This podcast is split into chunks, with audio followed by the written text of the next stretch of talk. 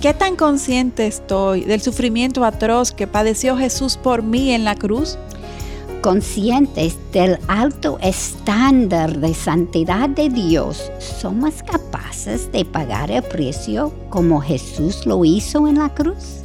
Esta semana en Mujer para la Gloria de Dios, la crucifixión de Jesús. Qué bueno es recibirle una vez más en ese espacio de Mujer para la Gloria de Dios. ¿Cómo estás, Katy? Ay, excelente, gracias. Hola, Mayra. Yo Qué también bueno estoy estar muy aquí. bien, Aileen. Encantada de estar aquí de nuevo. Amén. Qué bueno que eh, podamos estar en este espacio de Mujer para la Gloria de Dios, una producción del Ministerio de Mujeres ESER de la Iglesia, Iglesia Bautista Internacional y eh, bajo la sombrilla del Ministerio de Integridad y Sabiduría. Continuamos hoy con nuestra eh, serie sobre Jesús, una vida única, realmente una vida única. Definitivamente, esa Y él- palabra es única. Es, ese personaje le corresponde de Totalmente. Jesús. Y este programa que vamos a compartir en el día de hoy lo hemos titulado La crucifixión de Jesús porque eh, eh, objetivamente vamos a estar revisando todo lo que sucedió alrededor de, esta, de este gran evento. Y creo que hemos sacado de jugo de este. Yo pienso que Sí. sí. Pero me llama mucho la atención cuántas veces como hemos leído y, y- y hay mucho más. que Siempre uno hay no más. se da cuenta Así lo, lo que... todo Descubrimos es- nuevas cosas. Así A pesar de conocer la historia. Exactamente, y eso, porque es Dios. Es Dios, Jesús, que- ¿De definitivamente. qué estaba hablando? Y gracias a Dios por todos los oyentes, como decimos siempre, porque ustedes no saben cuánto nos llena el corazón que nos apoyen con su sintonía y mensajes.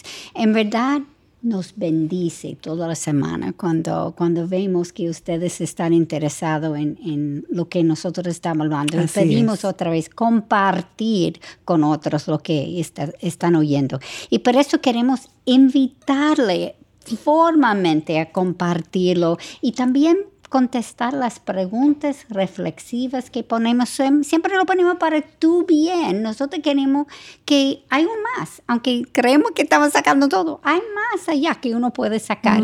Y especialmente personalmente, cuando uno comienza a estudiar Así es. al fondo la palabra. Sí. Así es. Y hoy, como siempre, antes de continuar con nuestro, empezar con nuestro estudio, quisiéramos eh, presentarnos en oración. Eh, Katy, tú misma pudieras orar en esta mañana. ¿Cómo no? Y también quiero añadir antes que orar, ¿cuál es la pregunta que vamos a tratar a contestar Sí, hoy? exacto. Conscientes del alto estándar de santidad de Dios, ¿somos capaces de pagar el precio como Jesús lo hizo en la cruz? Wow, tremenda pregunta. Vamos a orar sobre esa pregunta. Yo pienso Amén. que sí. Nuestro Señor y Salvador, te damos gracias. Gracias por otra oportunidad que has dado a nosotras tres a compartir lo que tú has dado a nosotros, Señor. Es algo increíble. Cada vez que entramos en esa palabra hay más que podemos entender. Hay Amén. más cuando indagamos. Tú tienes mucho más de lo que nosotros imaginamos porque tú eres Señor. infinito. Y tu palabra también llega a ser infinito porque eres tu forma de comunicar con nosotros. Amén. Gracias, Señor, por todo que, que tú haces todos los días en nuestras vidas. Y queremos, Señor, que nuestros oyentes puedan entender eso mismo. Lo que tú haces con nosotras, tú estás Amén, haciendo con ellas también. Y, y que ellos pueden ver a ti trabajando en sus vidas. Gracias, Queremos levantar el programa, mantenernos, Señor, sin error Amén. Y darnos la capacidad, porque nosotros no lo tenemos, pero darnos la capacidad a, a levantar tu nombre en alto, Señor. Amén. Porque cualquiera que oye ese programa, programa pueden ver a ti Amén. más grande. Amén. Te lo pedimos en el nombre de Jesús. Amén. Amén. Amén. Amén. Gracias, y Señor. Aileen, la semana pasada estudiamos el último de los seis juicios falsos de Jesús. Seis. Y vimos cómo Pilato quedó envuelto en sus manipulaciones porque él no tuvo el temple para hacer lo correcto desde el principio. Hoy queremos centrarnos en la crucifi- crucifixión de Jesús. Como vimos la semana pasada, Pilato subestimó el odio de los religiosos Sí. hacia Jesús, a tal punto de cuando Pilato les ofreció liberar a un prisionero, estos prefirieron liberar a un conocido criminal que, liberar, que liberar a Jesús. Wow. Tremendo. Los religiosos realmente lograron intimidar a Pilato para así asegurarse del resultado que ellos querían. Por eso al final le gritaron, si sueltas a este, no eres amigo del César todo el que se hace rey se opone al César. Le dio por el pelado, como diríamos. Ellos saben exactamente dónde ir. Y eso lo podemos leer tal cual en Juan 19, 12. O sea, aunque Pilato reconoció no encontrar ningún delito en Jesús, lo entregó para crucificarlo. Entonces sacaron, después de, esta decisión ya final de, de, Pilato, pues sacaron a Jesús cargando su propia cruz en camino hacia el Gólgota, junto a otros dos prisioneros, cada uno a cada lado de Jesús. Y es interesante pensar que cada uno de los grupos de personas involucrados en todos estos juicios, en todo lo que era eh, eh, definir el futuro de Jesús, eh, este acontecimiento tan significativo, nadie quiso a Jesús como rey pero por razones diferentes todos, desde ángulos y no lo querían, pero con sus razones personales. Tenía algo en común. Exacto. no lo querían. No lo Exactamente. Para los religiosos, Jesús no fue el Mesías que les liberara de, los romanos. Para los poderosos romanos, Jesús no fue una persona que ellos pudieran controlar. Y para Pilato, Jesús no fue el revolucionario que legítimamente pudiera condenar. Claro. Sin embargo, todos tenían algo en común, como decimos, y es que querían deshacerse de Jesús para resolver su problema. Sí, cada uno. Aunque los romanos utilizaban esta forma de tortura para matar matar a los delincuentes. Esta práctica de crucifixión fue inventado por los persas. Los romanos lo utilizaron con peores criminales porque entendían que era la mejor forma de mantener el orden. Así es, Katy. Y hay cuatro características que hacían de la crucifixión la mejor forma de ejecutar a alguien. Primero, porque infligía una agonía implacable. Segundo, causaba una muerte prolongada convirtiéndose en un espectáculo público y produciendo mayor humillación al prisionero. Cuando uno oye esto y al pensar en esto es que entiendo por qué Calvino dijo que nosotros sufrimos de depravación total. No hay ni vestigios de compasión en los corazones de quienes inventaron esto. Y aunque los romanos no inventaron la crucifixión, sí la perfeccionaron. Wow. ¿Por qué no puede hacer eso para perfeccionar una cosa como esa? Había un conductor de la muerte que se llamaba exactor mortis, que en latín significa entrenado en el proceso de matar. Este ¿Tú querías hacer una especialidad? Ay, mi madre. O sea, una especialidad. Este lideraba un equipo de soldados llamados Quaternium. O sea, tenían sus nombres. Quaternium. Quaternium, exacto. Y el objetivo exclusivo de este equipo de Quaternium era hacer eh, que esta tarea fuera lo más agonizante posible para los prisioneros. Por eso experimentaron todo tipo de métodos maquiavélicos para tortura. El historiador Josefo escribió que estos experimentaron clavando las víctimas en diferentes posiciones, ya sea porque les dio rabia, porque tenían odio o hasta solamente por sadismo. Pero lo, triste es que, que tenían carta abierta para hacer todo este tipo de prácticas sin ningún tipo de consecuencias. Al contrario, estaban haciendo su trabajo y perfeccionándose en él. Qué terrible esto. Y para obtener el nivel máximo de tortura, pero que a la vez eh, eh, los prisioneros murieran cuando ellos así lo quisieran, pues también hacían todos este tipo de experimentos. La víctima era azotada primeramente en preparación para la ejecución y la duración de esta eh, tortura, eh, azote, dependía del grado de la flagelación. Si el verdugo quería que la víctima muriera rápidamente, la flagelación era con pedacitos de huesos de animales en los extremos del látigo. Pero si querían extender la tortura, o sea, y que el prisionero durara más tiempo siendo torturado, que no muriera rápidamente, pues los primeros azotes eran solamente con tiras de cuero. Qué terrible todo esto. No, no es para, para ayudar, no. es para, para torturarlo aún más. Hacerlo peor. Y nada tomado al azar, todo meticulosamente previsto y calculado. Exacto. Wow, y así el prisionero podía durar varios días, hasta más de una semana. Estamos captando la gravedad de esta práctica. Increíblemente, los cuarten, cuartenio, este es latino obviamente, desarrollaron una ciencia de cómo causar el mayor dolor posible. Increíble. Wow. siguiendo con el proceso que antecedía esa crucifixión, después de la flagelación, el prisionero era despojado de su ropa y dejado desnudo intimidación, vergüenza, wow. Sí, humillación. Ay, y lo obligaron a cargar la misma cruz donde sería colgado, hasta el lugar de la ejecución. Normalmente al prisionero le colgaban alrededor del cuello un tablero donde escribían el nombre y las listas, listas de sus crímenes. Eventualmente este mismo tablero era colgado en la cruz por encima de la cabeza de, la víctima para que todos pudieran verlos mientras moría. No, pero no. Cada vez que yo oigo eso me pongo mal. Mientras el prisionero caminaba a través de la ciudad, perdón, hasta llegar al lugar de su muerte, el cuaternio caminaba junto a él escoltándole.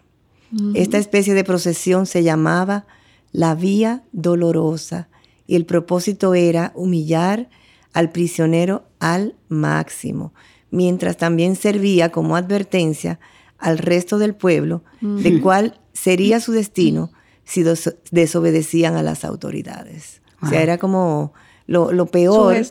exactamente, para amedrentar al pueblo. Sabemos que el azote que Jesús recibió fue bastante severo porque no fue capaz de cargar la cruz hacia el Gólgota y obligaron a Simón de Sirene a llevársela. Justo antes de caminar por la ciudad, desnudaron a Jesús, le pusieron encima un manto de escarlata, una corona de espinas en su cabeza y una caña en su mano derecha. Luego, arrodillándose delante de él, le hacían burla, diciendo, salve, rey de los judíos. el bullying comenzó en ese tiempo, no ahora. Ahí, exactamente. Ese sí que es un ejemplo de bullying. Así, pero de bullying, bullying. Y escupiéndole en la cara, tomaban la caña y le golpeaban entonces la cabeza. Y después de haberse burlado de Jesús, le quitaron el manto, le pusieron sus ropas y le llevaron para crucificarle. Y me llama mucho la atención el odio de estos hombres porque Jesús no era una amenaza para el Estado romano, ni un prisionero prófugo o alguien que hubiera causado mucho daño a, nadie en verdad, sino alguien a quien los judíos trajeron donde ellos para que estos los juzgaran. Esto realmente nos habla de, de la maldad que hay en nuestros corazones la maldad que había en esos, en esos hombres, lo que nos demuestra hasta dónde podemos llegar, de lo que somos capaces en verdad. Y los judíos, después de ver todo esto, toda esta tortura a la cual Jesús fue sometido, el único reclamo que hicieron fue que el tablero que le pusieron encima decía Rey de los judíos. Qué tremendo, ¿sé? Qué wow. Irónico. Y quisieron entonces cambiar este letrero para evitar confusión, porque para ellos Jesús era simplemente un nazareno. Sin embargo, Pilato se rehusó. Creo que por primera vez le puso un stop. Exactamente. Hizo algo Vamos a decir bueno, entre comillas. Exactamente, entre comillas. Porque él era el rey de los judíos, pero ellos no sabían eso en el momento. y aún esto me llama la atención, porque después de toda la burla, insultos y tortura de la cual Jesús fue objeto, pareciera que los líderes religiosos todavía veían, veían a Jesús como una amenaza. Y pudiéramos preguntarnos qué estaba ocurriendo en sus mentes y sus corazones ¿Acaso vieron algo en la respuesta de Jesús que tocó las fibras de sus corazones? Exacto. ¿O fue el impromptu del Espíritu Santo que ellos querían ignorar, siendo coherentes con su argumento de que Jesús era un simple hombre y ya estando este tan débil y a punto de morir, ¿por qué tener miedo de que algunos pudieran pensar que Jesús era un rey. Sí. ¿Qué, Buena observación. ¿Qué puede hacer un rey muerto? Exacto. Y a menos de que en sus conciencias estos supieran que esto no era un simple hombre. Eh, por eso, Katy, yo también creo que era un impromptu del Espíritu Santo, dándoles una última oportunidad para arrepentirse. Así es. Volviendo a los hechos alrededor de la cruz, el prisionero solamente debía cargar la parte horizontal, porque la parte vertical estaba esperándole en el área del Gólgota. Aún así, este madero pesaba alrededor de 250 libras. Wow. El camino seguramente era estrecho porque estaba lleno de personas, porque esto sucedió en el tiempo de la Pascua, cuando todo el mundo venía a Jerusalén para sacrificar su cordero por el perdón de sus pecados. Al llegar al Gólgota, se unían los maderos y el prisionero a ser crucificado era colocado por encima del madero. Y en la mayoría de los casos el prisionero era atado al madero a menos de que quisieran que éste muriera más rápido, entonces lo clavaban. Wow. Lo cual era el caso con Jesús porque recordemos que estaban en medio de las fiestas y esto lo querían terminar rápidamente. En esta posición entonces, cuando el prisionero era clavado sobre el madero para respirar, este necesitaba empujarse sobre sus piernas para inhalar, haciéndole mover la espalda que ya estaba lastimada, eh, frotándose contra el madero y causando un dolor insoportable. Mm. Por esto, además, la respiración era mínima, disminuyendo así el oxígeno en la sangre del prisionero cru- eh, siendo crucificado y acumulando entonces dióxido de carbono en sus pulmones, lo que eventualmente le, le causaba confusión y un eventual coma. Me corregirás tú, No, eh, claro, doctora. Claro. así es. Dios tiene misericordia, lo que el hombre no tiene. Definitivamente. Ay, ay, ay. En las fotos que vemos de Cristo, siempre enseña como si el clavo hubiera pasado por la mano. Pero la realidad es que no fue así donde lo clavaron. La mano no soporta el peso del cuerpo y de hacerlo así se rasgaría la mano. Por eso el clavo estaba por la muñeca. Y ustedes pueden, pueden preguntar, ¿por qué yo estoy hablando de tantos detalles? Sí. ¿Por qué es tan importante? Es importante porque el nervio radial está allá mismo y eso, cuando el clavo se pasa por ese nervio, causaba un dolor también tan insoportable que la muerte de crucificado al final se debía que esto no quería moverse. Entonces, dada la falta de oxígeno combinado con la pérdida de sangre por el azote que lo dieron tan duro, hacían al prisionero cada vez más débil y poco a poco se asfixiaba. Wow. y- y imagínense lo que Cristo sintió cuando le levantaron clavado a la cruz y el madero cayó en el, en el agujero en la Cluc. tierra con un movimiento brusco. Imagínense Wow. eso. ¿Y cuál fue la reacción de Jesús? Padre, perdónalos porque no saben lo que hacen. Wow. Como Ay, dice ay, Lucas ay. 23, versículo 24. Mientras los malhechores que acababan de torturarlo estaban repartiéndose entre sí sus vestidos, Cristo estaba orando por ellos, pidiendo al Padre que perdonase a aquellos que tenían pro- por profesión el torturar a las criaturas que Dios mismo creó. Definitivamente, esta no sería mi reacción. Wow. Y eso también tenía que ser algo de insulto, porque los, la ropa de Jesús no era como de último modo, de algo No, para bueno. nada. Era, era una burla. Para un burlar, Burlarse insulto. Y a- yo me voy a decir que, ¿cómo será mi reacción? Bueno, Al contrario de lo que Jesús hizo, hasta vergüenza me da de admitir cuál fuera mi Así es, para este definitivamente Ajá. no, nada de gracia. Nada de gracia. Y para no. este momento eran alrededor de las nueve en la mañana. Jesús no había dormido en toda la noche y estaba colgado en una cruz entre dos criminales. Wow. Y los que pasaban le injuriaban, meneando la cabeza y diciendo, va, tú que destruyes el templo y en tres días lo reedificas, sálvate a ti mismo descendiendo de la cruz. O sea, de igual manera, también los principales sacerdotes eh, junto con los escribas, burlándose de él, entre ellos decían, a otros salvó, a sí mismo no puede salvarse que este Cristo, el Rey de Israel, descienda ahora de la cruz para que veamos y creamos. Y los que estaban crucificados con él también le insultaban.